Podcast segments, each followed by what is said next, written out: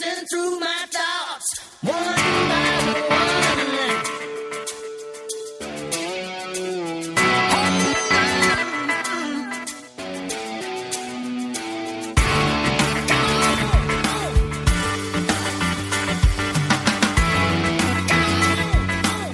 Schönen guten Abend zum Podcast.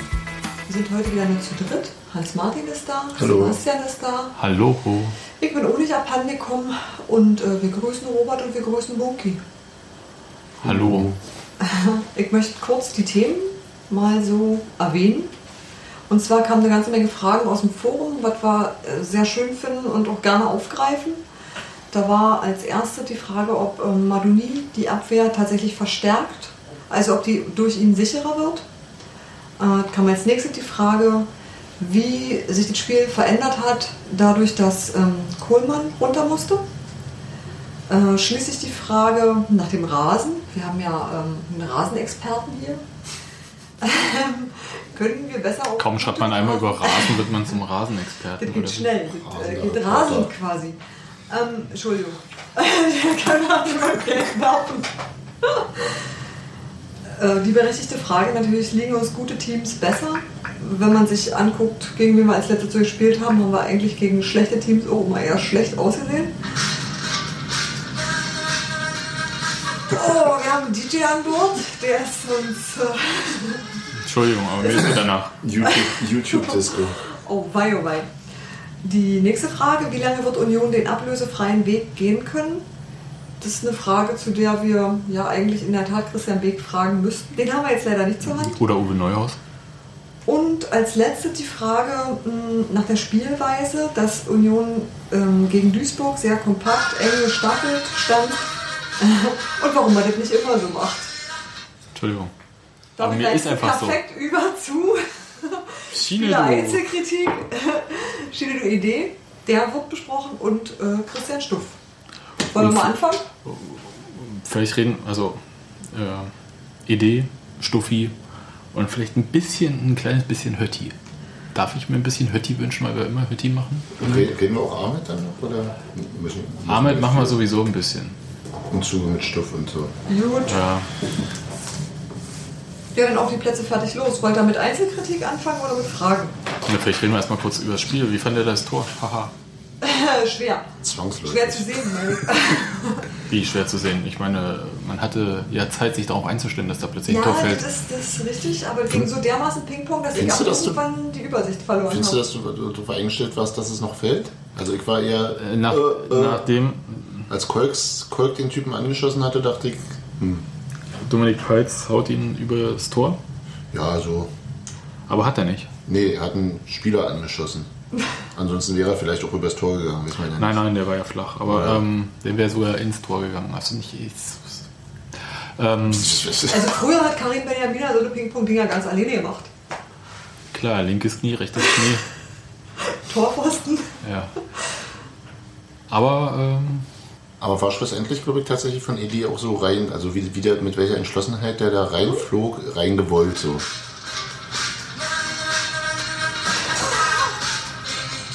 Also unser Kind Ich- hat geheult, als er das hören Ich entschuldige mich jetzt schon mal bei allen Leuten, die irgendwie noch Musikgeschmack haben. auch ich fand das süß. Ja, schönes Tor. Aber jetzt mal ehrlich, ähm, ich habe ja, kann ich ja jetzt zugeben, im Nachhinein mit meiner Unkenntnis prahlen, habe ja gedacht, Union kriegt drei oder vier Dinger eingeschenkt. Weil ich Duisburg viel stärker sehe und Union eher schwach hinten gesehen habe äh, gegen Hertha und gegen Osnabrück und dachte, oh mein Gott, jetzt kommt eine Mannschaft, die ähm, will was, die kann noch was, die ist auch heimstark und die überrennt äh, die Mannschaften auch ziemlich schnell am Anfang. Könnte jetzt so eine unsinnige Statistik rausbringen, ist die Mannschaft mit den meisten Toren, nämlich neun Stück in den ersten 15 Minuten. Aber, aber Ja. die halt äh, relativ zügig Druck aus, aufbauen kann.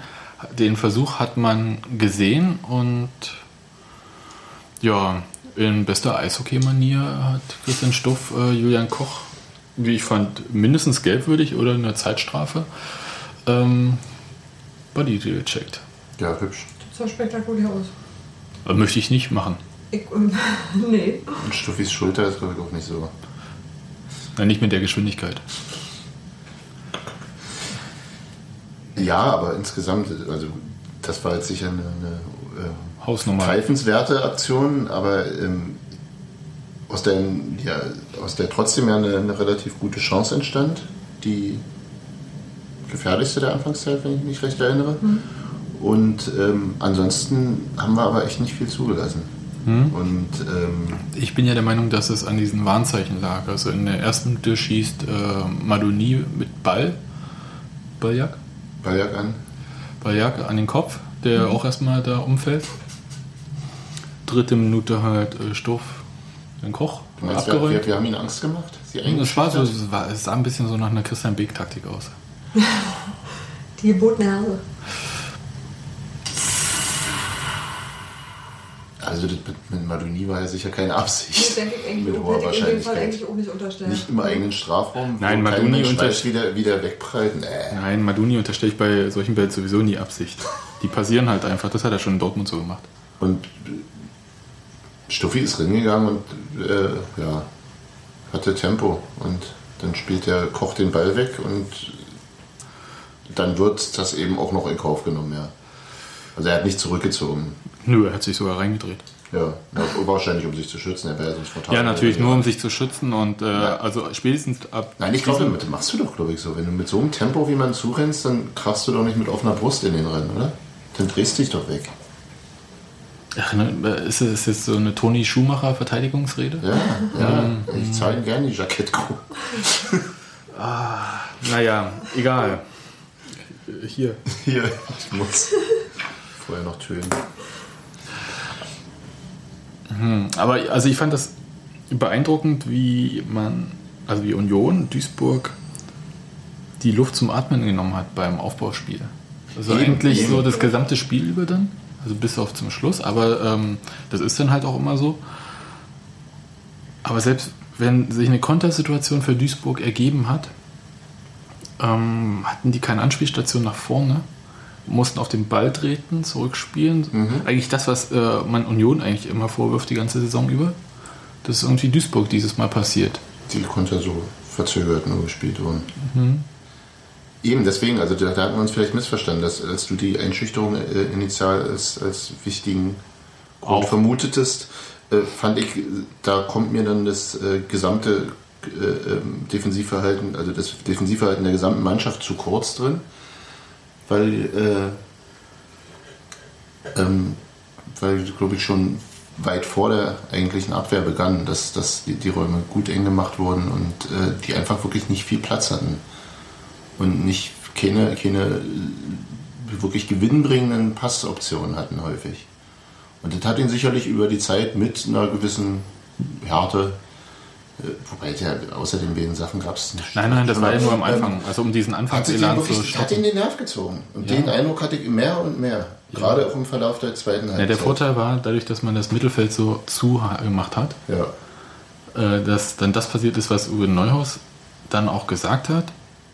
Ich glaube auch, dass das Spiel genauso gelaufen ist, wie wir uns das vorgestellt haben. Natürlich wollten wir Duisburg erstmal in der Offensive bremsen, wollten hinten sicher stehen, kompakt stehen, wussten um die Kopfballstärke, haben wir dementsprechend Peitz und Stuff dagegen setzen können, was auch hervorragend geklappt hat. Äh, Aber das Wichtigste war für mich, dass wir immer wieder auch äh, Ballkombinationen gehabt haben, Duisburg äh, laufen lassen haben. Äh, Das war, glaube ich, das Allerwichtigste. Und wir waren zwar nicht immer die, die Torgefährlichsten, haben sehr wenig Torchancen gehabt, äh, aber wir waren immer in der Lage, den Ball zu kontrollieren. Und aus dieser Situation heraus unser, unser Spiel aufzuziehen. Und das war für mich das Allerwichtigste, dass es nicht über 90 Minuten so geht und dass auch die Schlussphase da recht hektisch wird und äh, dass man da auch mal eine glückliche Situation überstehen muss, ist für mich völlig normal, wenn man hier in Duisburg antritt. Man hört es ja, dass der sagt, dass man die Spieler zu langen Pässen irgendwie zwingt, Die gegnerischen. die gegnerischen. Und die dann aber wiederum leicht zu verteidigen waren. Na klar. Und man nimmt halt Spieler wie Meyerhofer so auch komplett aus dem Spiel. Also auch, dass Stuff natürlich an ihm dran war, sodass der die hohen Bälle auch nicht abnehmen konnte, wenn sie vielleicht mal gekommen wären. Aber eine spielstarke Mannschaft wie Duisburg, äh, den das normale Passspiel wegzunehmen und auf hohe Bälle zu gehen, Damit nimmst du in ihre Stärke. ja, Wobei das natürlich mit so jemandem wie Meyerhofer und einem dahinter hängenden Ball auch mit hohen Bällen funktionieren kann, wenn man, Nee, die- wenn, wenn Herr Meyerhofer die Bälle kontrolliert. Ist ja nicht so, dass. Duisburg keine Chancen hatte. Also Nee. ich erinnere mich da fatal, also kurz vor Edis Tor, ähm, die Flanke von Links irgendwie. genau irgendwie links aus äh, Duisburger Sicht. Und da verliert Stuff. Ja, und Stuff verliert äh, Bajak aus den Augen hinter sich. Maduni rennt äh, zu Bajak hin, was wiederum dazu führt, äh, dass Maduni erstens nicht rechtzeitig bei Bajak ist, der den Ball über den Kopf tropfen lässt. Und er steht schön in der Mitte zwischen Genau, dann- und Bajak. Und hinter ihm steht dann, dann Meyerhofer. Und das war irgendwie eine Situation, wo ich dachte, oh. Also die war irgendwie schlecht gelöst von den Innenverteidigern. Du sagst Stuff. Stuff hat macht den ersten Fehler Ja. und äh, ähm, zwingt oder zumindest bringt, bringt Maduni dazu, äh, auf, dann eben zwischen den beiden zu stehen. Ob das die richtige Entscheidung war in dem Moment, äh, sei dahingestellt. Auf der anderen Seite kannst du natürlich den auch nicht in der Mitte des Strafraums am Elfmeterpunkt freien Ball annehmen lassen. Nö, natürlich nicht. Insofern. Aber das ist, viel mehr solcher Situationen gab es kaum, oder? Nö. Also gerade auch was die Innenverteidigung angeht. Nö, Und- bis so die zur Inf- 75. Minute oder 70. Gut, ja, die letzten. Die letzte Viertelstunde so ungefähr. Richtig nervös war ich nur die letzten fünf Minuten. Selbst vorher war, ich hatte immer so das Gefühl, Ich hatte so ein die, Gefühl die von das nicht mehr. Unverwundbarkeit. Die, das schaffen die heute nicht. Das ist heute nicht deren Tag.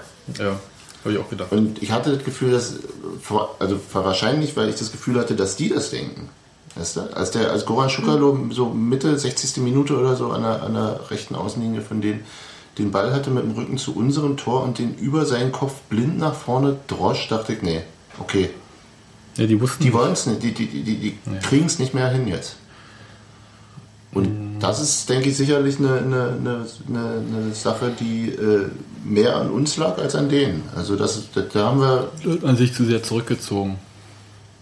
Also Union hat, am Ende hat sich zu sehr Ganz am Ende. Ja.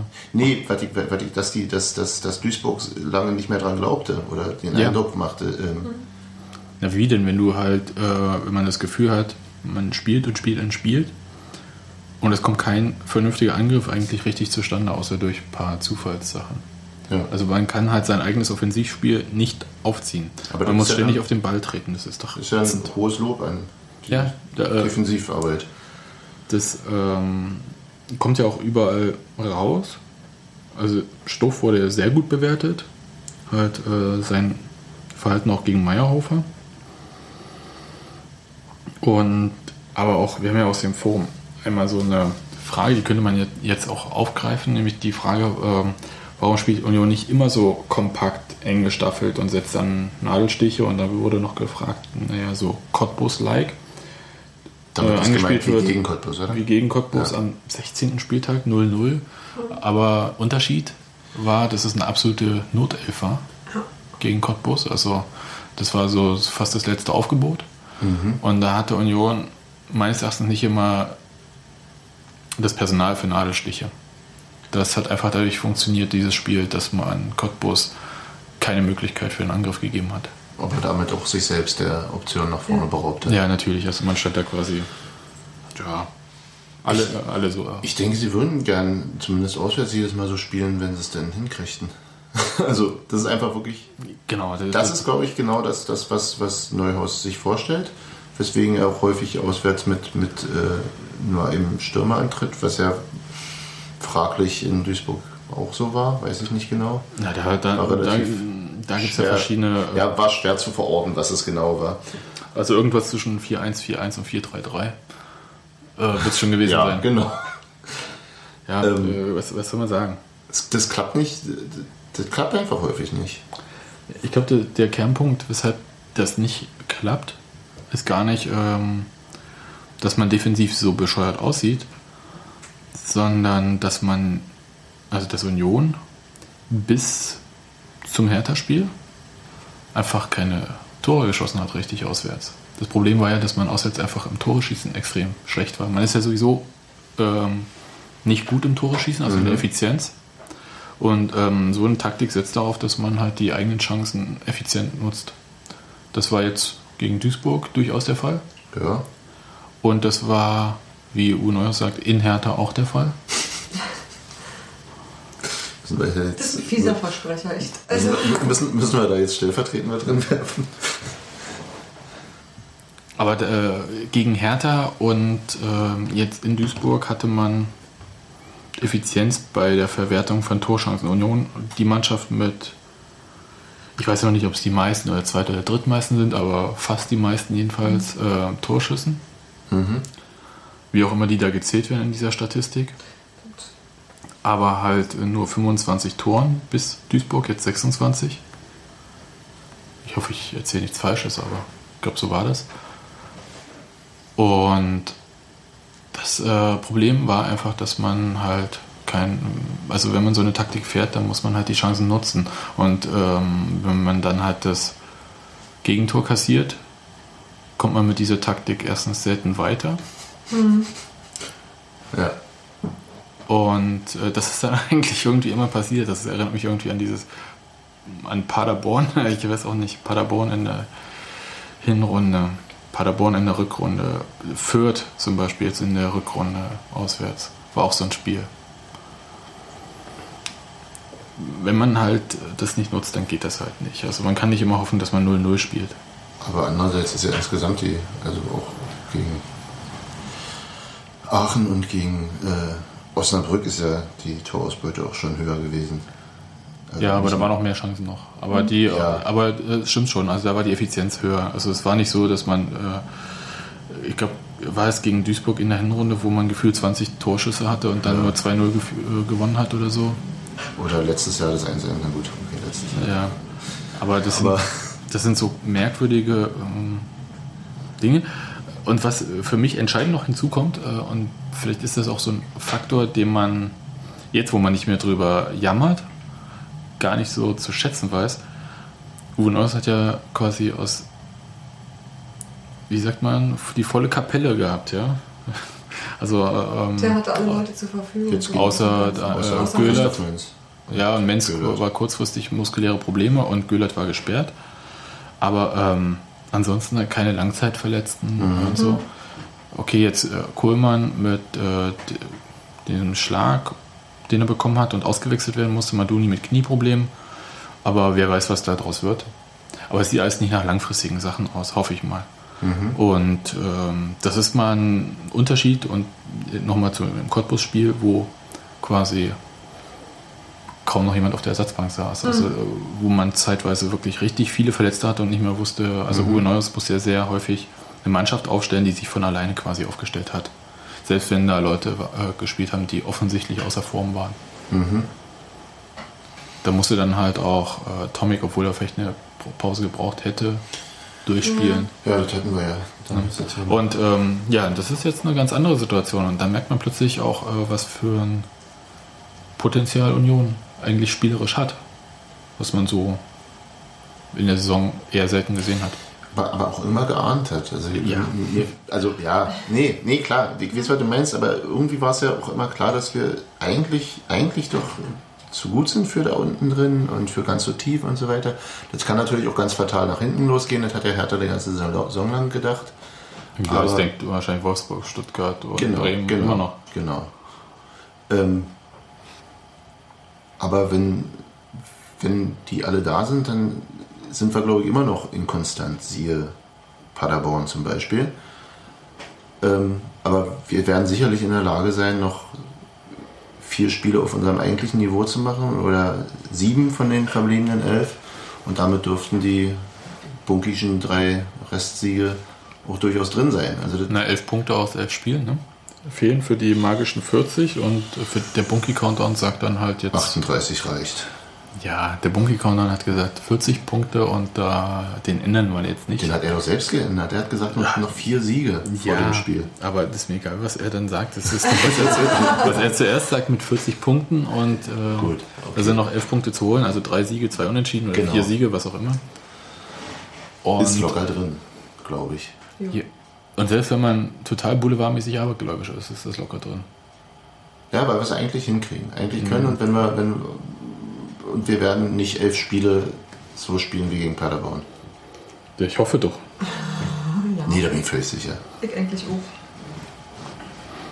Ja, muss man auch. Gut. Zumal, zumal äh, nur kurz, ohne das groß auszuweiten, zumal ich auch finde, dass sich Santi Kolk besser äh, reinfindet ins Spiel und potenziell noch mehr bringen. Ne, Der muss kann. ja körperlich erstmal auf den Punkt kommen, wo er bei. Ich sehe ihn ja immer noch nicht bei 100 Prozent, aber. Nee, aber er kommt. Man sieht, dass da noch was kommt und Ja. da, da, das wird noch besser, Ja. glaube ich. Und wenn die Mannschaft ihn dann auch richtig versteht. Nee, Ja, ja, ja. ich glaube, jetzt ist es eigentlich so weit, dass er die Mannschaft versteht. Auch Aber es äh, ist beides, ist beides, glaube ich wirklich. Ich glaube, der hat Sachen im Kopf, die, haben auf die, auf die der anderen nicht kommen. Aber ich meine, Und er war einfach auffällig. aber Dusche, also wie Maduni sagt, hat ja. Ähm, Wie sagt man, Duni? der sagt das irgendwie, wie sagt er, Dusche? Dusche? Ähm, so, ähm, Touché. Ah. Ja, reich.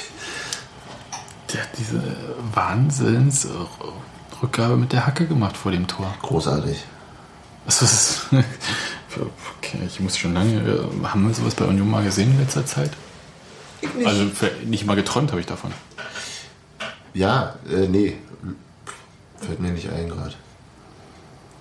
Wo, wobei auch das, das Reinsporten war auch schon großartig, weil die, die, der, die Reingabe von Mosquera, die war relativ steil und er musste. Da dachte ich schon, ach, ist weg, weil Kolk in der Mitte, der spielt, hm, wieso spielt es nicht zu dem und dann rein und rennen, den Ball holen mit so einer Energieleistung und, Und dann, dann- auch noch das Auge haben. Mit Hacke den da so zurückzulegen. Ja, Ja, das war schön. Das war wirklich. Hm. Haben, wir, haben wir tatsächlich nicht allzu oft so große Momente. Aber diese Spielweise ist an sich, können wir ja sagen, ne? ist an sich geeignet, wenn man auch Tore schießt. Ja, ja, dann ist jede Spielweise eigentlich geeignet. Ne? Mhm. Na, warte mal, äh, Osnabrück haben wir auch Tore. Also, Ja, aber es ist halt, also, so oder so. aber mit dem Union-Problem, mit dem, das uns die Saison an sich verfolgt, dass man keine Tore schießt, wäre diese Taktik halt so eine 0-0-Taktik, mit der man irgendwie nicht vom Fleck kommt. aber 0-0 in Duisburg hätten wir. Ja, Ja, wenn man seine Heimspiele gewinnt, geht das ja auch. gut. Jetzt sind wir ja die Auswärtsmannschaft Genau. der Das Stunde. schnell, ne? Das liegt alles nur am Rasen, oder? Was musst du dafür Geld bezahlen? Nee, für, für Gerd Delling Überleitung muss man hier noch nicht bezahlen. Aber ich meine, die Frage nach dem Rasen, ich habe zwar letzte Woche in der Zeitung das auch geschrieben, aber ähm, das haben ja der Trainer und Manager äh, selbst aufgebracht. Ja, die haben sich ja selber Das war ja eine Steilvorlage und- gefreut. Genau, die haben sich auch selbst auf den Rasen gefreut, ohne dass das als Kritik an den Zuständen Am in Alten eigenen Rasen. äh, zu verstehen war natürlich. Aber sie haben sich trotzdem gefreut. Gott, es ist manchmal schwer, diplomatisch zu reden. Und es war aber auch ein, ein schöner Teppich irgendwie. Und äh, plötzlich verspringt auch äh, Marcel Höttike äh, kaum noch einen Ball. Bei Ja. Rückpass und so. Also mal davon abgesehen, dass er überhaupt dann angespielt wurde. Ja, Das ist eine Idee, auf die ich das letzte Mal gar nicht gekommen bin, dass äh, Marcel Höttike nicht angespielt wird äh, in der alten Fürsterei, weil der Rasen so schlecht ist. Wir hatten ja da ursprünglich gedacht, das würde daran liegen, dass die Leute kein Vertrauen zu Höttike hätten. Aber die Idee, dass er nicht angespielt wird mit einem Rückpass, weil der Rasen so schlecht ist, klingt eigentlich ziemlich plausibel. klingt total plausibel. Also äh, viel einleuchtender als unsere Küchenpsychologie, fand ich. Nur meine. Ja, ja. Ja, Aber äh, guter Rasen ähm, tut Union gut. heißt das, heißt das, dass wir eine tolle, technisch anspruchsvolle Mannschaft sind? Das überlege ich die ganze das sagen sie. Also in meiner selbst, in meiner, ja beinahe, in der sozusagen Wahrnehmung von Union bleibt es ja für mich ruhig immer so eher eine rustikale Kloppertruppe. Aber das ist eigentlich Im, Quatsch, oder? wahrscheinlich stimmt es nicht, aber das ist so das, was so drin ist. Kämpfen und so komische Siehst du mal, was dieses Stadion aus dir macht? Aber also ich, ich weiß ja auch nicht, ob das Klischee stimmt, dass ein guter Rasen eher der besseren Mannschaft zugutekommt als der schlechteren. Oder kann nicht ein technisch guter Spieler auch mit den Unwägbarkeiten von äh, seltsam abspringenden Bällen besser umgehen als ein technisch schlechter Spieler? Ähm, ich kann es dir sagen, ich habe äh, einen Ausschnitt in der Sportschau gesehen vom Spiel Offenbach gegen Aalen. Und es war schon so, dass Offenbach wirklich richtig gut und drauf und dran war und so. Und immer wenn die einen Ball am Fuß hatten und aufs Tor losgelaufen sind, sprang der Ball die ganze Zeit. Also die konnten den Ball gar nicht führen, sondern der ist immer so geholpert. Äh, muss natürlich nicht sein, dass die in der 95. Minute noch äh, den Siegtreffer geschossen haben, also Aalen, nicht Offenbach. Ja, ähm, ich glaube, also wenn man keine hohen Bälle spielt und nicht irgendwie rumkloppt, ähm, dann ist es vielleicht doch von Vorteil, wenn man jetzt auch nicht auf dem besten Rasen spielt, weil man auf dem guten Rasen seine eigenen Stärken gar nicht ausspielen kann, aber der Gegner dafür. Weil ich meine, bei einem hohen Ball brauche ich ja keinen Ja. guten Rasen unbedingt. Und ob der Ball nun vorne verspringt oder nicht, das irritiert eher den Verteidiger als dann den Stürmer, der vielleicht irgendwann mal ein Tor trifft. Keine Ahnung. Also das ist halt so, sagt man so, ne? Also wenn man halt mit hohen Bällen spielt, ist das vielleicht nicht ganz so dramatisch. Und man hat in dem Spiel gesehen, was sich Uwe Neuhaus unter diesem sicheren Passspiel gedacht hat. Also was er Ja, sich darunter, genau, was er sich darunter vorgestellt hat. Und das äh, war halt so ein Ball laufen lassen in den eigenen Reihen und den Gegner auch immer schön mitlaufen lassen. Die kamen ja gar nicht mehr an den Ball teilweise. Als, als eine sehr, sehr, sehr äh, probate Defensivtaktik ja im Grunde auch. Genau, und ähm, das sah auf diesem Rasen ganz gut aus. Klar, das funktioniert ja besser, das ist richtig. Obwohl ich auch da zwei, drei Pässe gesehen habe, die irgendwie verhungert sind. So Das wurde- die, die Junger Gedächtnispässe. Es wurde am Ende auch ein bisschen unkonzentrierter alles, aber Ja. das ist, denke ich, auch eine, eine Frage der Erschöpfung sicher gewesen. Und natürlich hat, hat Duisburg den Druck auch erhöht, aber äh, bis, also insgesamt war, wirkte das alles sehr, sehr reif einfach. Das war so mein.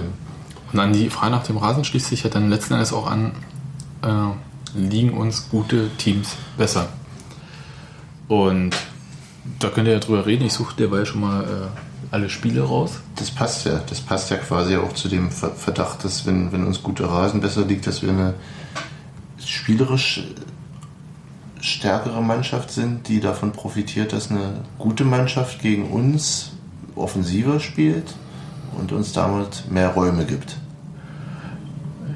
Guck gerade mal, den ersten Sieg gab es.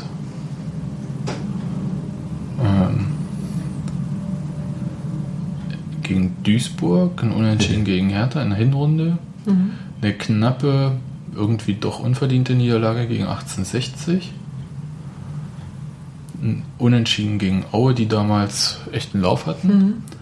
Aber die Äh, waren, Die waren nicht gut da. die waren da nicht gut und wir hatten sie ziemlich gut im Griff. Also durchaus auch ein, un, ein unverdientes Unentschieden. Ja, und äh, dann ein absolut schlimmes 2 zu 1 gegen Augsburg, wo auch Union deutlich besser war. Dann Sieg gegen Bielefeld, aber Bielefeld ist Streichresultat Ja. in dieser Ja. Saison, das zählt nicht. So, dann sieht das alles wieder so. Ja, man gewinnt auch mal gegen Oberhausen, gewinnt gegen Düsseldorf traditionell irgendwie, Die auch nicht ganz schlecht sind. verliert Ingolstadt, verliert Bochum 0-0. Naja. Ja, Cottbus hatten Also richtig doll war die Hinrunde ja sowieso nicht, deswegen kann man das eigentlich gar nicht so sagen, aber es ist schon so, dass man gegen die, die, Die Punkte hat man geholt gegen die Mannschaften, die Ja. da oben auch gut standen. ausgesehen gegen Ja. Aue zum Beispiel. Ja, also es stimmt schon. Also liegt besser, das äh, hat, also wird auch begründet, also auch, glaube ich, der Trainer sagt das ja auch, wenn ich mich jetzt nicht total täusche, ähm, dass man einfach mehr Raum hat dann. Ja. Und ähm, Union tut sich halt schwer, so wie Duisburg sich ja dann äh, schwer getan hat, gegen kompakte Mannschaften mit einem Spielaufbau. Ja, klar. Ja, was soll man sagen? Union ist halt eine spielerisch starke Mannschaft. Genau, wir haben eine Bombendefensive, deswegen können wir auch gegen gute Mannschaften bestehen. ne? Ich, wieso stehen wir nicht auf dem Aufstiegsplatz? Es eine totale Enttäuschung. Weil Ja. so viele äh, schlechte Mannschaften in dieser zweiten Liga Genau, unterwegs Wenn die sind. schlechten Mannschaften nicht Die würden, kommen wir auch nicht. wahrscheinlich Erster sein.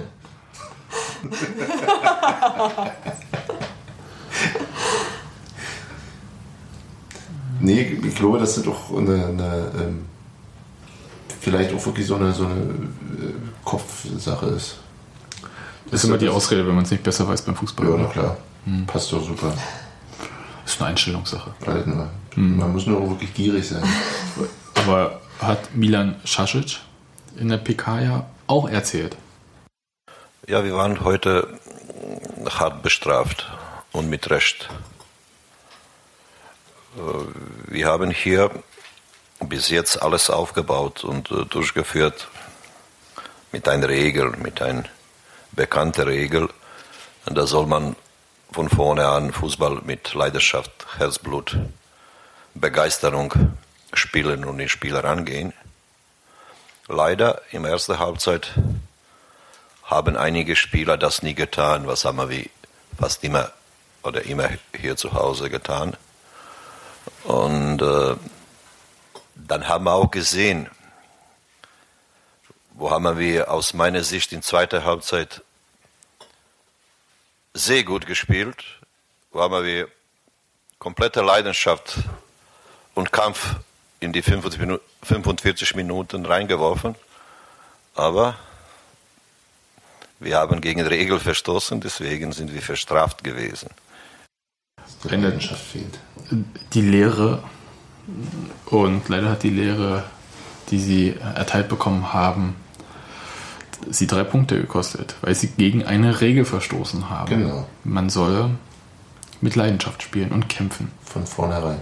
Von Anfang an, genau. Genau. Wir wurden bestraft und wir wurden zu Recht bestraft. Hat er gesagt? Ja, Hat er gesagt, ja. aber der ist eh ein guter Verlierer. Was? Das klingt irgendwie doof. Aber ja, stimmt, der war fairer Verlierer. Ja, Aber mir fällt da irgendwie, ich, ich kann da jetzt schwer mehr dazu sagen. Es ist irgendwie, ich hab heute gelesen, dass äh, Hertha eigentlich Union die Daumen drücken muss die ganze Zeit, wenn sie gegen die guten Mannschaften spielt. Glaube ich auch. Also Union drückt sich auch selber die Daumen, weil sie ja die Punkte brauchen. Aber ähm,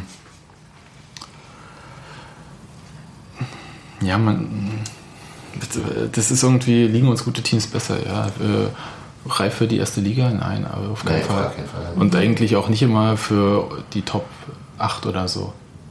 Weil dafür ist es einfach nicht konstant genug. Und ähm, also wir reden ja jetzt gerade, während wir die gesamte Hinrunde übelst gejammert haben, ähm, sind wir gerade auf so einer Art Zwischenhoch, was wir so noch nicht hatten. Nee, aber äh, ist irgendwie nicht besonders kontrovers gerade. Nee. nee. Und deswegen komme ich mal auf so einen Punkt, den ich nicht so doll gesehen habe. Und zwar Ahmed, äh, er hat keinen Spitznamen offensichtlich, Madoni hat sein Comeback gegeben nach 90 Tagen oder was auch immer. 91. 91 Tagen. Ich habe aufgepasst beim Lesen. Ich bin mir eigentlich ziemlich sicher. Nach 91 Tagen gibt Ahmed Madouni äh, sein Comeback in der Innenverteidigung, begünstigt äh, durch Gülerts äh, Sperre. Dass er ähm, rau vorgezogen wird, ist klar irgendwie. Aber fandet ihr ihn gut? Ich fand ihn okay. Also ich, wenn ich jetzt sage durchschnittlich, klingt das doof, aber ist so. Ich fand ihn nicht weiter auffällig. Nicht Also nicht spektakulär. Muss man als Innenverteidiger, glaube ich, auch nicht spektakulär. Stuff Das kann das. halt auch selten. Also, aber Stuff kann das. Schießt ein Tor, rennt jemand um. Also schon so, dass er dir irgendwie Der auffällt. Maduni hat es ja vorher auch versucht, indem er den Ja. einen umschießt. ja, gut. Und das war schon irgendwie anders. War, war solide. Maduni wäre so auch nicht reingegangen, hätte sich den dritten äh, Bruch geholt, äh, Schulter-Eckgelenk. Du? Wenn es das Rechte ist, ja. Ähm, bis, also ein paar Fehler gemacht, aber hat Stoff auch, wie ich finde. Ähm, Stoff war insgesamt, denke ich, der wesentlich präsentere von beiden. Präsente. Er hatte auch einen äh, Gegenspieler, der irgendwie Kantiger war, ja. mh, auffälliger einfach. Ja, ja. Ähm, aber war gut. Auf der anderen Seite sagt man ja auch von Göllert immer, der ist dann gut, wenn du ihn nicht siehst. So. Und wenn man die Zeit einrechnet, die er nicht dabei war, äh, war das ein doch durchaus gelungenes Comeback. Ja. Völlig. Also das ist noch nicht, das ist noch nicht da, wo er hin sein will wahrscheinlich selbst und hoch sein kann, aber war okay. Nicht? Du bist anderer Meinung? Ich überlege gerade. Erstens überlege ich die ganze Zeit, weil die Situation, die ich gesehen habe, da war irgendwie. Man hat Stuff den rechten oder den linken Innenverteidiger Den gespielt. rechten. Den rechten. Und das ist eigentlich ungewöhnlich, ne? Weil ursprünglich hat Madoni, wenn er gespielt hat, immer den rechten gespielt und Stuff musste dann den linken. Und das hatte ich eigentlich auch erwartet. Aber, ähm, und das fand ich dann schon interessant. Dass jetzt sozusagen äh, Maduni der Juniorpartner ist? Naja, Juniorpartner, das ist ja jetzt auch irgendwie. Aber ich meine, an Stuff kommt im Moment keiner vorbei. Das ist Ja. interessant, ne? Der ursprünglich quasi als vierter Innenverteidiger in die Saison gestartet ist. Zumindest bei uns. Äh, bei uns, ja. Ja, aber das ist Stuffi. Also das ist ja wirklich Aber das gilt doch das, Phänomenale an was wir festgestellt haben. Wenn es bei Stoff läuft, dann läuft's. Und wenn es nicht läuft, dann, Dann so, läuft's. dass er gleich direkt äh, in Etage tiefer spielt. Ist halt so. Gut. Kostet jetzt Geld? Halt Nee, nee, kostet kein Geld. Aber ähm, hat man einen Unterschied gemerkt zu Göhlert? Also Stuff Göhlert, Stuff Maduni. Ich habe oft das Gefühl, dass äh, Maduni ähm, mehr versucht, der, dass der lauter ist, dass der mehr versucht, das hinten zu organisieren und das so an sich zu ziehen. Und dass Köhler das vielleicht auch macht, aber auf eine andere Art und Weise. Die Frage, die ich mir stelle, ist halt, äh, also, ob dieses Dreieck äh, Torhüter, beide Innenverteidiger, ob das jetzt stabiler ist mit Madoni oder ob es Kannst du nach ihm Spiel nicht sagen. vor allem auf dem guten Rasen. Genau. Nee, also hatte ich jetzt nicht. Ich fand Hötteke stabiler als sonst, aber das lag glaube ich nicht unbedingt an Madonis äh, Anwesenheit primär. Kommen wir später noch zu. Ähm, nee, sag ich, ich sah es jetzt nicht. Ich fand eigentlich auch Gillard in den letzten Spielen eher, eher gut. Bis auf den entsetzlichen Fehler beim, beim Osnabrück-Spiel. Der brennt sich natürlich ein. Aber Ja, der, ja, trotzdem war er über das Spiel doch eigentlich der solidere von beiden. Und insofern, ich weiß nicht, wie fit Madoni jetzt ist, aber es würde mich auch nicht wundern, wenn, wenn Gödert nächste Woche wieder spielt. Ja, zumal Maduni ja Knieschmerzen hatte und äh, hat und warten wir die Untersuchung ab. Das Komisch. Lied, ja. Ja, schon wieder Knie. Ne? Blöd. Und wie war es so? Kuhlmann wurde ausgewechselt. Parensen musste dann in der zweiten Halbzeit auf die Kuhlmann-Position rücken. Idee von rechts nach links und auf der rechten Seite ist dann Brunnemann gelaufen. Der, wie ich fand, ein sehr solides Spiel gemacht hat. Okay, ja. Hat sich da gut eingefügt. Hm. Ne, was denn? Ja, ja, Ja. ja. Ja. Wie in spricht? Also, nee. Nee, nee, nee. Ja, solide. Mir fiel ein bisschen auch farblos ein. Was ja sozusagen die dieselbe Aussage mit einem anderen Spin ist. Nö, farblos würde ich jetzt nicht sagen. Also einerseits durch die Haare. Das kostet richtig. Das war ein schweres Geldstück, möchte ich Ja, sagen. das ist das Schwerste, das auf dem Tisch liegt. Nee, aber ich fand ihn wirklich okay. Also Ja, farblos, farblos, klingt, glaube ich, zu, zu gehässig und so ist es nicht gemeint, aber er war da, er war er hat auch angespielt, er war auffällig. Ja, aber nun, sag mir mal, dass in der zweiten Halbzeit Union das Duisburger Tor berannt hätte. nee, müsste ich ja lügen. Nee. Naja, Ja, also. natürlich, ja, es, ist, es war nicht so negativ gemeint, wie es, wie es vielleicht rüberkam. Ja. Weil sonst müsste man ja auch anderen Spielern ein farbloses Spiel attestieren, obwohl sie wirklich gut gespielt haben oder solide, wie auch immer man das sagt. Ja. Nein, Aber- das, war völlig, das war völlig okay. Ja, klar. Aber unsere linke Lieblingsseite wurde wieder gesprengt. passiert irgendwie jetzt ständig. Naja, weil plötzlich äh, Kohlmann, nachdem er ja immer alles gespielt hat, jede Minute ohne. Ja, okay, also das war auch ein Zusammenprall. Auch das hat der Schiedsrichter dann nicht gepfiffen. Äh, Manche würden noch faul sagen. Das war ein Foul. Ja, irgendwie hat er den Ball auch gespielt, aber eigentlich hat er vor allem den Gegner getroffen. Ja. Und das vor, kurz vorm eigenen Strafraum. Und ähm, Kohlmann wirkte auch den- nach, danach doch durchaus ein bisschen gehandicapt, fand ich. Hat er ja auch gesagt. Mhm. Und insofern die Frage im Forum war ja, wenn ich mich recht erinnere, oder ich habe sie so verstanden, dass es darum ging, wie ist es ohne Kohlmann äh, mit Verweis auf die zweite Halbzeit, die offensichtlich vom Fragesteller als schwächer empfunden wurde. Und äh, da halt die Frage war, ob das auch an Kohlmanns Fehlen lag. So habe ich das gelesen. Ich weiß nicht, ob Ich habe es genauso verstanden. Hm. ähm, ich fand sie gerade defensiv nicht unbedingt schlechter als die erste. Und ich fand sie auch über lange Zeit eigentlich auch weiter ziemlich gut. Bis zur 70., 75. Sehr konzentriert einfach. Also nicht, nicht unbedingt spektakulär, nicht, durchaus auch nicht unbedingt dominant, aber, aber äh, muss man ja auch nicht zwingend, wenn man in Duisburg 1-0 führt, noch Spiel machen. Also und deswegen war ich da so ein bisschen irritiert, weil ich nicht so ein erste Hälfte, zweite Hälfte äh, ähm, Kontrast gesehen hatte. Nee, genau, nicht bei dem Spiel. Nö, ich fand Union irgendwie ab 10., 15. Minute überlegen und das bis zur fast 75. Ja. Ja. Und äh, ich fand auch, dass Parensen seine Sache da gut gemacht hat, links hinten. Und auch ED hat ein relativ, also ein ziemlich gutes Spiel gemacht auf der linken, also dann eben auch auf der linken Seite. Nicht nur wegen seines Tors. Nö, er wurde ja auch sehr spät erst ausgewechselt. Das passiert ihm dann auch nicht häufig, weil wenn er von Anfang an spielt, wo ist er eigentlich einer der ersten, der runtergenommen wird. Um Oder, 70. so, ne? Oder er wird dann halt äh, eingewechselt, je nachdem. Aber ist eigentlich selten jemand, der fast durchspielt. Und der hat wirklich ein gutes Spiel gemacht für seine Verhältnisse.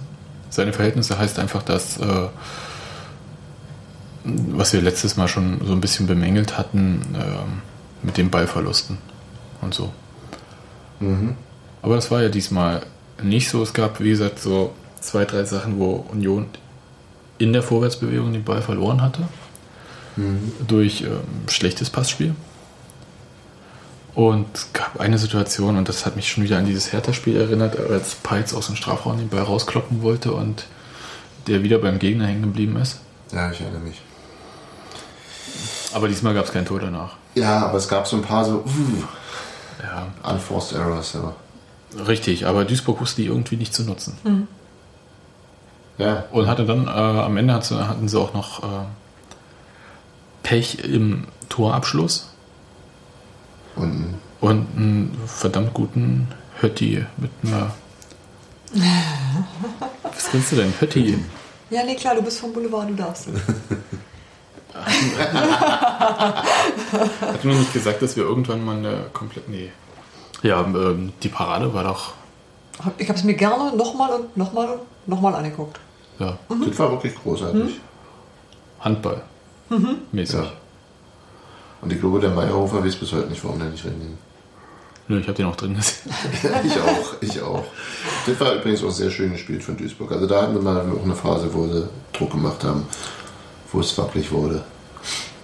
Aber hat uns Höttege da gezeigt, wozu er zu leisten imstande ist? Also was er eigentlich bringen könnte? Also auf welchem Niveau er eigentlich spielen kann? Meinst du mit der Parade oder Ja, das ist, Spiel? Also ich fand ihn im gesamten Spiel schon sicherer, aber ich Ja. fand halt, ich hätte halt diese Reaktion von ihm so nicht erwartet. Er ist halt ein, ein großer Torhüter, ich meine, der muss erstmal äh, so schnell in Bewegung kommen. Und, hm,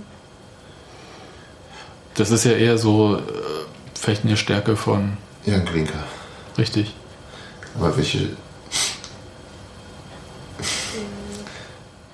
Kann, ich kann Marcel Höttiges Torwartspiel wirklich nicht, nicht so wahnsinnig gut einschätzen, aber in, in der Presse wird ihm ja in einigen nachgesagt, dass er, dass er ähm, seine Stärken eher auf der Linie hat und wenn man ketzerisch ist und sagt, naja, Im Strafraumspiel hat er sie nicht, irgendwo muss er sie ja haben. Äh, Das ist bei seiner Größe sicherlich überraschend, aber tatsächlich hatte ich den jetzt auch so auf dem Schirm, ohne das jetzt mit, mit wahnsinnig viel Ansichtsmaterial unterfüttern zu können. Ähm, Nee, Dortmund Das- 2 war nicht auf meinem Schirm. dass der, dass der, dass der eher, eher ein Linienspieler ist. Hm, beim Rauslaufen hat er auch zwei Situationen gehabt, wo War ein bisschen zu kurz, hat weggefaustet und oh, und einmal nicht rangekommen, ähm, die er einfach nicht äh, adäquat gelöst hat, um das freundlich zu sagen. Ja, ja. Aber ja, aber trotzdem wirkte das Auf- Auftreten sicherer, fand ich. Also häufig hatte man bei ihm das Gefühl, er geht zwar raus, aber er macht es zögerlich. Und da ist er mit Wucht raus und hat es dann trotzdem nicht richtig hingekriegt, aber es war nicht mehr so sehr eine, eine ähm, Es war kein Disco-Fuchs dazwischen. ja, war nicht so dieses, dieses Zögerliche. Der hat sich für was entschieden und hat es dann nicht richtig hingekriegt. Gut, das passiert, das passiert jedem Torhüter und das, Zumal wenn sich da Spieler wie Meyerhofer oder Stuff vor einem aufbauen, genau. da ist auch für einen großen Torhüter schwer, da hochzuspringen. Aber Auch, nicht jedem ist es gegeben, wie eins Peter Schmeichel Jabs Darm umzurennen oder so. das wollte, ich wollte nämlich gerade sagen, ähm, da wird ja Um mal, hier, normalerweise, um mal hier den Bunky zu spielen. äh, da wird ja normalerweise äh, gesagt von Beobachtern, Journalisten, Stammtischen, wie auch immer, äh, da muss er die halt alle umrennen. Wo ich äh, sage, wie soll man da so hochgewachsene Abwehrspieler und Stürmer alle mit einem Mal umrennen und trotzdem noch den Ball bekommen? Und kontrolliert bekommen. Ja. Also mir wäre lieber, er hätte den Ball erreicht tatsächlich natürlich und äh, die anderen nicht umgerannt. Und das Beispiel Peter Schmeichel, das gefällt mir gut. Aber äh, wenn ich gegen Jabstam gerannt wäre, ich wäre umgefallen. Das ist keine Frage. Aber ähm, mir hat das ganz gut gefallen. Also äh, es zeigt mir irgendwie, dass er Spiel für Spiel äh, mehr Sicherheit gewinnt und dass er auch nicht mehr über seine Aktionen so viel vielleicht nachdenkt irgendwie. Also dass er ein bisschen aus dem Fokus gerät, das ist ja eigentlich ganz schön. Und jetzt machst du es wieder kaputt, indem du auf die Tagesordnung sitzt. Ich gehe mal davon aus, dass Marcel Hütteke hier nicht zuhört. Und wenn Marcel, dann schalt doch mal ab vorher. Nee, aber du hast, du hast völlig recht. Und das, äh, ähm, das ist auch mein Eindruck gewesen, dass es alles insgesamt viel, viel sicherer wirkte. Ja, ihr viel, festigt da. Nicht so flatterig, nicht so Lag aber auch daran, dass man mal 35. Minute Tor schießt. Sicherlich. Und es lag sicherlich auch daran, dass, äh, ähm, dass auch die gesamte Mannschaft defensiv besser gearbeitet hat. Dass er auch einfach, glaube ich,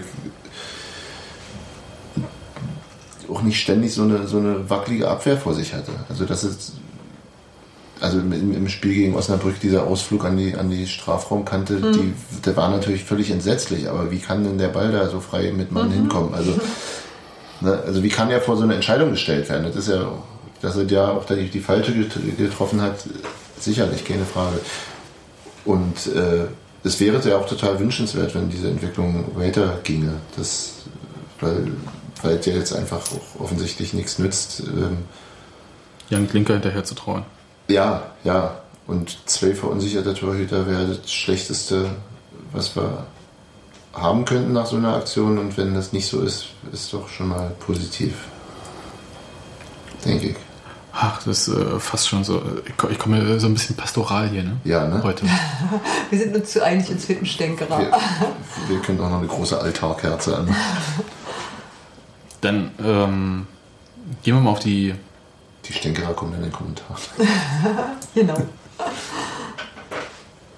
Was mich ein bisschen irritiert hat, war das Idee, um jetzt noch mal kurz äh, den Spin zurückzubekommen, dass der so gelassen war. Also wenn wir schon die ganze Zeit so pastoral reden und so. Ähm, Wir so, freuen uns so, einfach bei Das- sieben jo. Punkten aus drei Spielen. Jo. Ne? Ja, dass wir so unverschämt äh, und gut gelaunt und einer Meinung sind.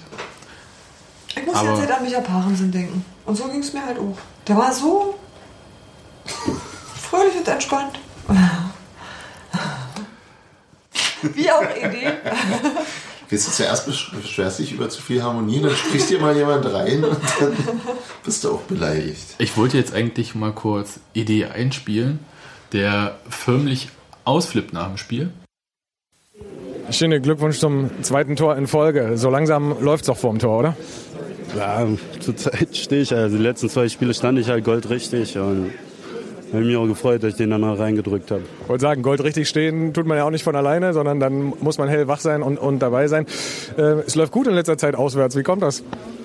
Ich weiß es nicht. Also jetzt gegen Hertha drei Punkte, gegen Duisburg drei Punkte und das war eigentlich unsere Schwäche, aber schön auf jeden Fall, dass es jetzt positiver läuft.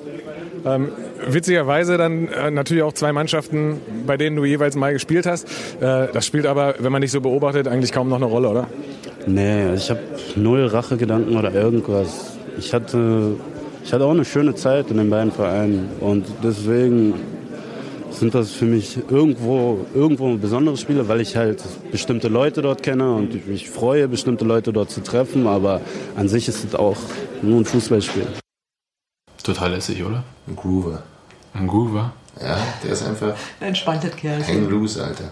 Nee, ähm, Fette Sonnenbrille, Kapuzenjacke hätte noch gefehlt. nee, nee, also das ist jetzt, das ist jetzt so zu gangstermäßig. Nee, mehr so Nein, gar nicht gangstermäßig, eher so easy. easy. Ich glaube, der ist einfach zu, zu freundlich und wohlerzogen, um da.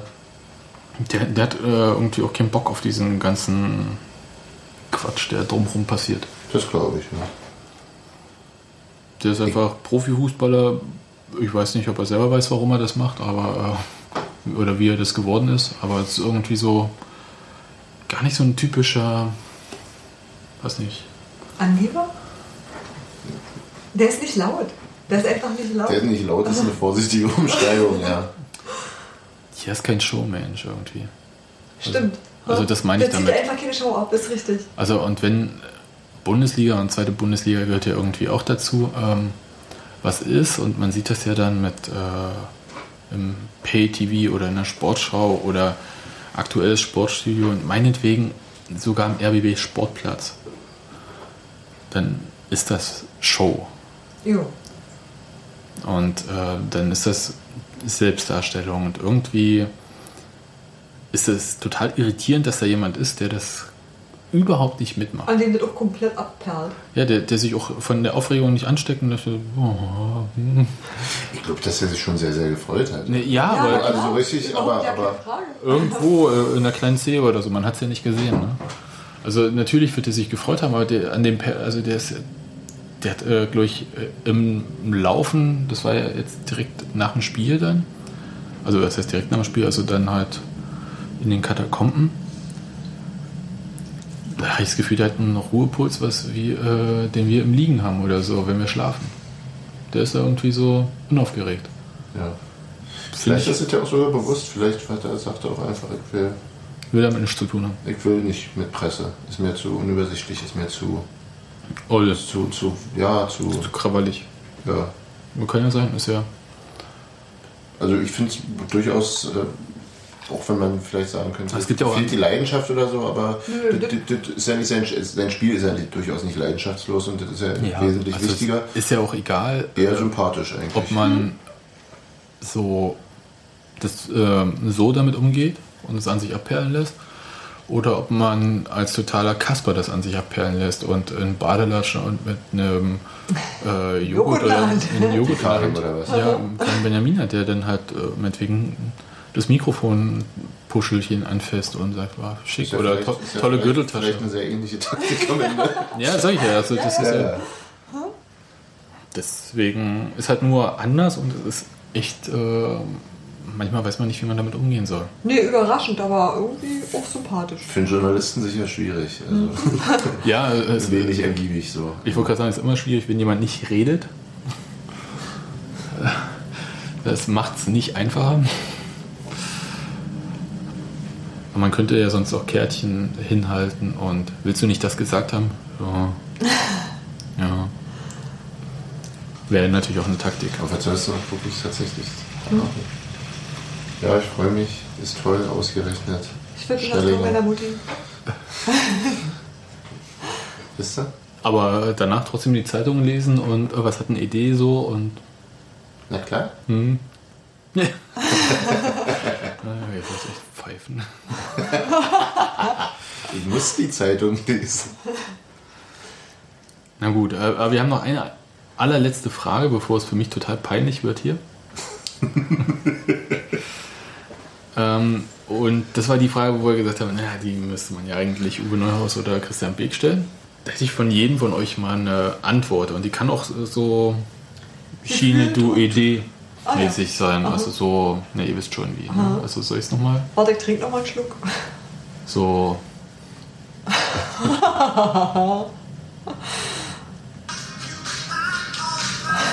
Ungefähr so sollte die, könnte die auch sein. Mach das weg, bitte. Ja, und zwar, wie lange wird Union den Weg gehen können, ablösefrei Spieler zu verpflichten? Gerade im Sturm oder im zentralen offensiven Mittelfeld ist es ja sehr schwer, ablösefrei Spieler zu bekommen, die nicht nur das gleiche Niveau halten, sondern auch äh, qualitativ verstärken. Eine sehr berechtigte Frage, aber jetzt hier auch mal so Antworten aus der Lameng von euch, Steffi. Ja, Küchenpsychologie, jetzt darf ich das schön. Ähm, das ist, glaube ich, irgendwie keine Frage von. Jetzt, jetzt darf ich das. Können- Was soll denn das? Jetzt Das doch vorher gedummt. Das ist einfach eine Frage von, von, von äußeren Zwängen. Also es ist irgendwie, das machst du ja nicht, weil du das möchtest. Na doch, Nee, wenn keine Mittel zur Verfügung stehen. Also klar, sobald du Jerome Polenz losgeschlagen hast, kannst du mal wieder jemanden für Geld nehmen. Ja, es, gibt ja, Beispiel. es gibt ja zwei Also du Varianten. musst irgendwie, du musst irgendwie ähm, im gibt- Budget Lücken finden, aus denen du das finanzieren kannst und in dem Moment machst du das. Und bevor du das nicht machen kannst, wäre unklug. Ich meine jetzt nicht, wir sollen erstmal die Haupttribüne gebaut haben, das Na, nicht.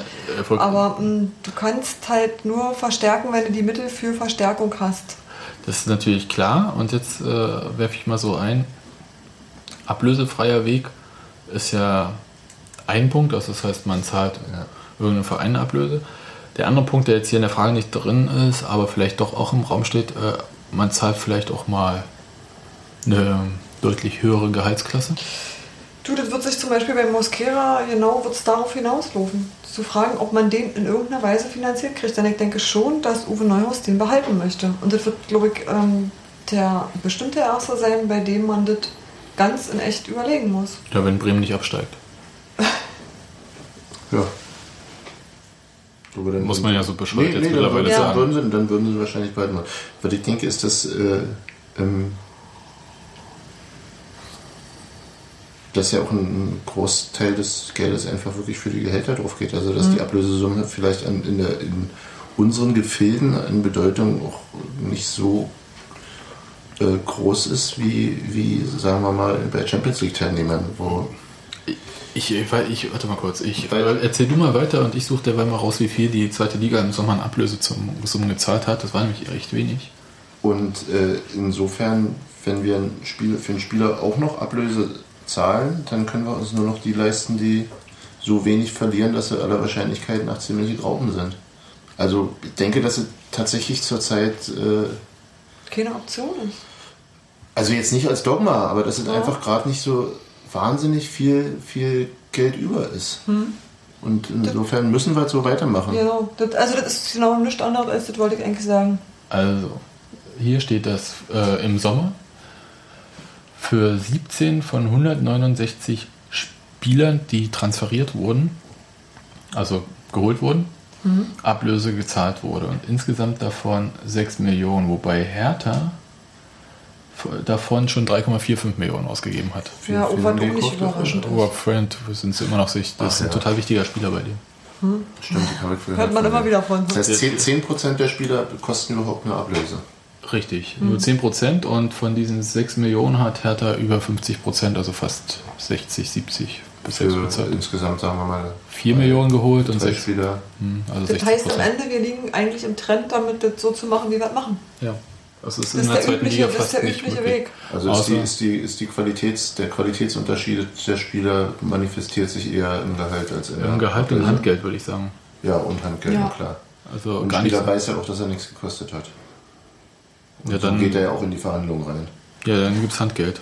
Ja, na klar. Ja, ja. Ähm, oder halt entsprechend bessere äh, besseres Grundgehalt oder höhere Prämien, wie auch immer. Ja, ich glaube auch nicht, dass Ahmed Malodi am, am Hungertuch nagt zum Beispiel. Unwahrscheinlich.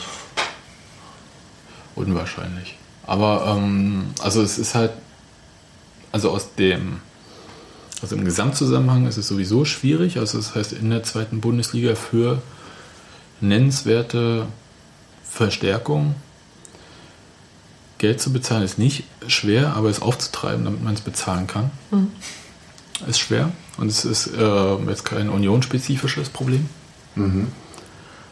Was mir aufgefallen ist, ist, ähm, es werden ja vor allem die zweiten Mannschaften der Bundesliga-Teams abgegrast.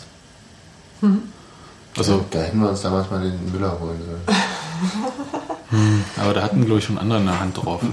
Und ähm, also Bayern 2 ist jetzt ein schlechtes Beispiel. Die haben ja ziemlich viele Spieler verloren, deswegen sitzt sie auch in der dritten Liga auf dem letzten Platz. Irgendwie habe ich so Verloren an die erste und an die erste Bundesliga und Nürnberg. Vor allem Nürnberg, ja. Aber sind halt Spieler abgegangen, weil die halt eigentlich Bayern 2, was die vor zwei Jahren für eine Mannschaft hatte, die hätte auch zweite Liga spielen können.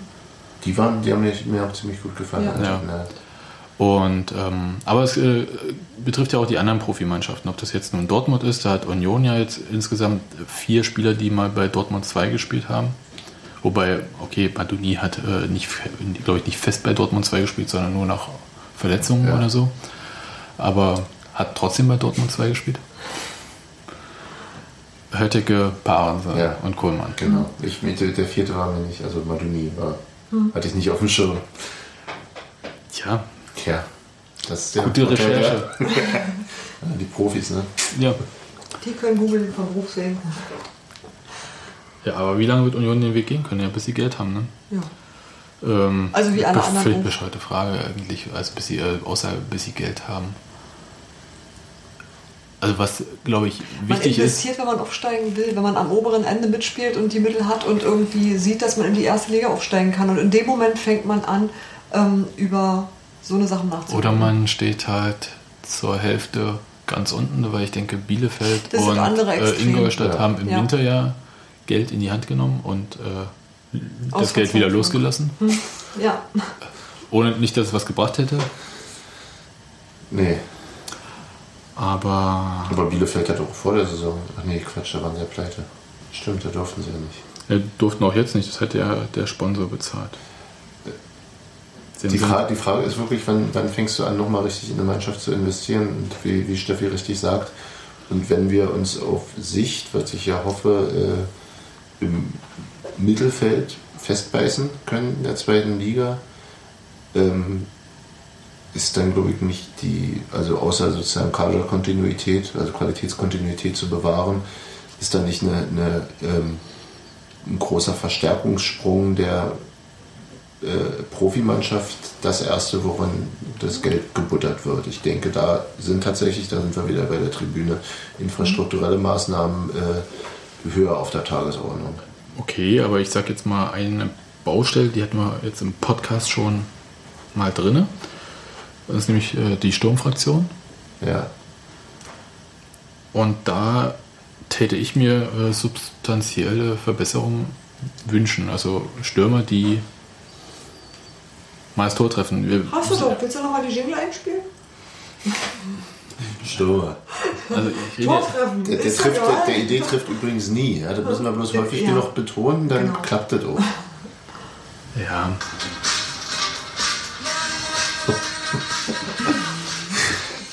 Aber ich wollte ja eigentlich, Wird der Podcast jetzt eigentlich von iTunes dann wegen Albernheit indiziert? Oder wegen Melodienklaus? Ja, ist ja immer nur kurz eingespielt.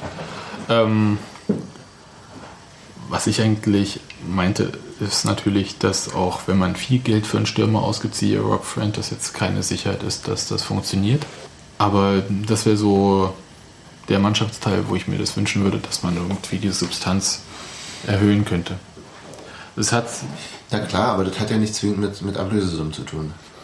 ja doch, ich denke, also einen guten Stürmer zu bekommen, der immer trifft. Also ich, ich könnte mir auch, schau mal, es gibt Stürmer wie Sascha Mölders oder so.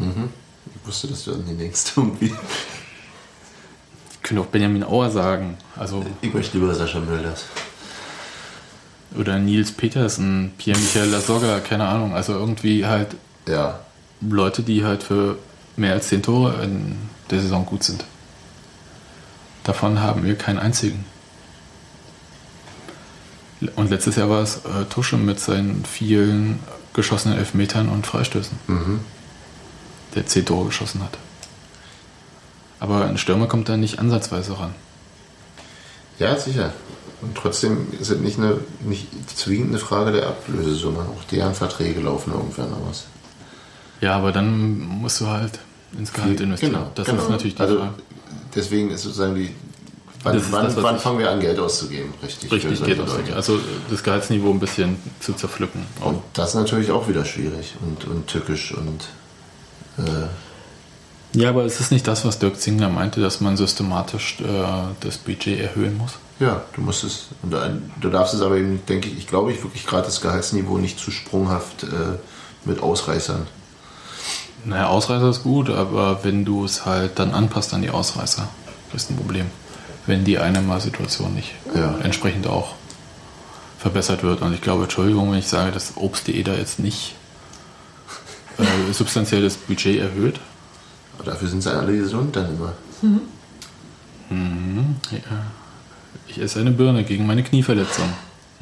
Ich habe nicht gesagt, nicht verletzt, Ja, ich weiß schon. Äh, ich wollte nur ein bisschen suffisant sein. keine also- Grippe. Weil- nicht mehr Schnupfen, sondern Magen-Darm. Weil das, halt, weil das halt genau zu dem Zeitpunkt äh, rauskam, als ich gesagt habe, dass man äh, Mal einen überregionalen Sponsor haben soll. der, der, der irgendwie eine Signalwirkung Kommen sie aus aus- Halle. Halle, ja, ja, durchaus. Das ist, das ist noch nicht mal das umliegende Bundesland. Gut, also Und sie sind noch bei Leverkusen, habe ich auf Twitter gelesen. ist richtig. Naja. Ich sag jetzt auch nichts weiter. Es war halt nur die Nein, ich verstehe total, was du meinst. Wenn dann genau davon. Also es ist jetzt auch nichts gegen, äh, wir sagen es nochmal, Obst.de, wir kriegen zwar kein Geld und auch keine Früchte dafür, aber ähm, es ist jetzt nichts gegen den Sponsor, sondern es kam halt genau in dem Moment, als ich gesagt habe, man bräuchte jetzt mal eine Signalwirkung durch einen überregionalen Sponsor, weil stimmt, ich das Gefühl habe, dass äh, mit den regionalen Sponsoren die Wachstumsgrenze langsam, aber sicher erreicht ist. Und weil du der Meinung bist, dass ein überregionaler Sponsor auch Strahlkraft auf andere Sponsoren hat. Richtig. Wenn sich mal jemand dazu bekennen würde. Ja, Auch in diesen strukturschwachen Regionen wie Berlin muss das möglich sein. das ist auch wichtig für die Region. Ich überlege die ganze Zeit, welchen Konzern ich da sehen wollen würde. Mir fällt spontan keiner ein. In Berlin? Ha? Also in Berlin auf. Außer der Deutschen Bahn. Ja, Äh, die groß sind. ja. Gibt es in Berlin noch Industrie? In Bayer gibt es doch. Also was Sharing war. Aber die bauen ja auch total ab gerade. Ich weiß es nicht. Keine Ahnung. Mit Alka-Seltzer-Werbung so. Ja, ich weiß. Naja. Ja, es gibt schon ein bisschen was. Also die müssen ja auch nicht in Berlin sein. Nee, das meine ich nicht. Ich meine einfach jemand, der äh, so eine Größe hat, dass man sagt, das hat eine. Das zieht Es sieht. Und das ist dir trotzdem nicht peinlich. Und also das, ist- das ist ja irgendwie, Oh, kommt jetzt ja immer schwierig. dazu. Jetzt wird es aber wirklich schwierig. Ja, genau. Ja, aber das ist nicht Aufgabe von ähm, Hier, wie hießen die da? Ufa Sports. Ihr ist Schlag mich tot. Ich weiß nicht mehr. Ich hab's direkt verdrängt. Ja, irgendeine Automarke oder keine Ahnung was. Das wäre Das- natürlich toll, aber. Daimler, Daimler könnte doch mal einstellen. Bei uns wäre es wahrscheinlich eher Skoda. Oder Und Dacia. selbst, selbst Dacia, ich meine, ja. Ja, St. Pauli hat Dacia, ne? ist Renault, ich weiß, aber ähm, Vom Image her, meine ich. ja, es hat Also du möchtest überregionale Fahrzeuge. Na, irgendwas, was Nee, halt groß meine, ist. soll- ich- soll ich nicht der Pennymarkt sein. Das könnte- Ernst, genau, das finde ich zum Beispiel auch furchtbar. Also Supermarkt Netto oder sowas, ja, ja. Aber ey, die werden trotzdem ordentlich zahlen. Ja, Hm, unterschiedlich, aber- aber, ähm, zum Beispiel KSC hat Kleibermarkisen drauf. Mhm. Dann doch lieber Kfz-Teile. Also das, Ja. was ein total seriöser Sponsor ist, was Ja. ich wirklich schätze nach dieser ISP-Sache. Durchaus. Ähm, nö, also ich will jetzt hier auch nicht äh, tausend Firmennamen dadurch äh, reiern irgendwie. Aber das könnte halt mal was sein, was es halt überall gibt. Was Großes halt. Ja, Aber dann, ja, aber das Ja. ist eine Sache von Ufa Sports, von denen hört man ja nichts mehr. Vielleicht, so, vielleicht sind die daran beteiligt. Ich weiß es nicht. Na eben. Ähm, Ich habe keine Ahnung, wie der Markt da einfach aussieht. Das ist auch. ja, der sieht äh, unten schlecht aus. Ja. Also in der zweiten Liga ist Also er. steht Schlange oder wie? Naja, überhaupt nicht. Äh, Wenn du siehst, wie zum Beispiel Bremen oder so Schwierigkeiten hatte, da einen Sponsor Mhm. zu, äh, zu akquirieren. Ist jetzt nicht so, dass die da. Na gut, zu ihren Bedingungen zu akquirieren. Also sie hätten sicherlich genug haben können für weniger Geld, aber sie haben halt auch ein. Nee, sie wollten ja auch Geld erlösen. Ja, Und man äh, möchte sich ja auch nicht verramschen dann. genau. Ja. Das heißt, wir wären natürlich wesentlich günstiger zu haben wahrscheinlich. Ja, Ja, aber das ist ja auch jetzt wirklich Orakelei, oder? Natürlich ist das, aber ich, äh, mir wäre es, auch- es muss ja auch kein Hauptsponsor sein, weißt du, es, es könnte ja auch einfach ein großer Sponsor sein, der mal da ordentlich äh, Banden im Stadion kauft, wie blöd und äh, sonst wie was macht. Finde ich gut, aber Ja, klar, Geld. also gar, nee, ich, nicht ich so, dass ich was gegen Geld hätte, das meine ich nicht. Nee, und, und tatsächlich, ich verstehe, ich verstehe auch die Argumentation mit, der, mit dem, dass es einfach ein Signal ist an andere potenzielle Sponsoren. ist auch einfach, ähm, naja, es wäre halt noch ein Weg aus dieser blöden Ostecke rauszukommen. Weil Ja. gerade die äh, wirklich Schwierigkeiten haben, überregionale Sponsoren anzuziehen, weil Ostclub und da ist ja immer, da gibt es ja immer Hooligans und so und Gewalt und so. Und du meinst, so ein Mercedes-Stern schützt dich davor? Vor der Gewalt? Nee, vor dem Image. Nein, es sagt dir, dass du dieses Image offensichtlich dann nicht mehr hast. Ja, Das ist dann eher ein Indikator Ja. als, ein, als ein etwas Bewirker. Naja, also es ist ein, für, du musst es halt so verkaufen und für die anderen Firmen wäre es halt ein Indikator. Nein, ja. Man möchte natürlich nicht irgendwie sein Trikot äh, bei irgendwelchen Straßenschlachten sehen, also seine, seinen Sponsoraufdruck oder so. Also auch Bad News und Good News, aber trotzdem. Ja. Oh, jetzt, jetzt, jetzt trifft es aber. Okay, aber jetzt äh, lassen wir das äh, weg. Das wäre halt schön, wenn es irgendwie mal passiert, irgendwann. Ja, oder jemand gibt es Geld für eine tolle Haupttribüne. Bei dieser Schau ins Land Reisen Arena ist es so, dass ja jede Tribüne einen anderen äh, Werbenamen hat. Hab Und, ich, äh, kann sich noch jemand erinnern, wie denn das Stadion heißt? äh, Schau ins Land Reisen Arena. Das ist ja grässlich. Ja, so. Ähm, Das ist ja so richtig griffig. Also da ist Trolley Arena ein Scheißdreck. Hm. Sebastian surft jetzt gerade nach den Tribünennamen.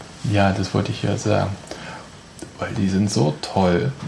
Es gibt nämlich die, also ich lese einfach mal diesen Absatz aus der Wikipedia vor.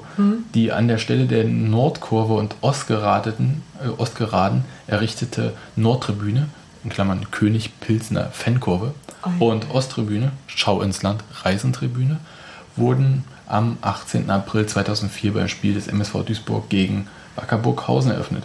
Am 12. September 2004 folgte mit dem Spiel MSV Duisburg gegen Rot-Weiß Essen die Eröffnung der Südtribüne, die RWE-Tribüne. Daher Rot-Weiß Essen. Die neue Haupttribüne, die Sparkassentribüne, war am 8. November beim Spiel, also 2004, beim Spiel MSV Duisburg gegen Alemannia Aachen erstmals für Zuschauer eröffnet. La la la. Nee, das muss nicht sein. Nee, danke. Zuckertor bleibt Zuckertor. Ja, wenn die, wenn die Tribüne, wenn irgendjemand ein Sponsor die Haupttribüne Ja, finanziert aber und die dann offiziell so heißt, wäre mir das so egal. Aber Schau ins Land Reisen Arena. Nein, nicht das Stadion. Und das, Schau ins Land Reisen Tribüne. Das sagt doch eh keiner. Ja, das stimmt, bei den Tribünen ist es irgendwie, ähm, hat es natürlich gut, abgesehen davon, dass wir natürlich dann ohnehin nur eine hätten in dem Sinne, weil der Rest ja Stehplätze sind. Bei der Haupttribüne hm, könnte man es wahrscheinlich aushalten. Ich weiß nicht, Jimmy Hoge Tribüne. Klingt doch viel cooler. Das ist hübsch. Aber Haupttribüne haben wäre auch ganz schön cool. So zum Geld verdienen. Hm. Machen wir mal. Hm, hm. Tschüss übrigens. Hm, hm. Oder- aus. Also du kannst ja einfach jetzt mal die Verabschiedung machen, Steffi. Was ist die Verabschiedung? Ich fand die eigentlich ganz schön gerade. Nicht? Also, Nö. ich sag gerne mal extra Tschüss. Tschüss, Sebastian. Tschüss, Hans-Martin. Tschüss, Steffi. Tschüss, Chine, du. Tschüss.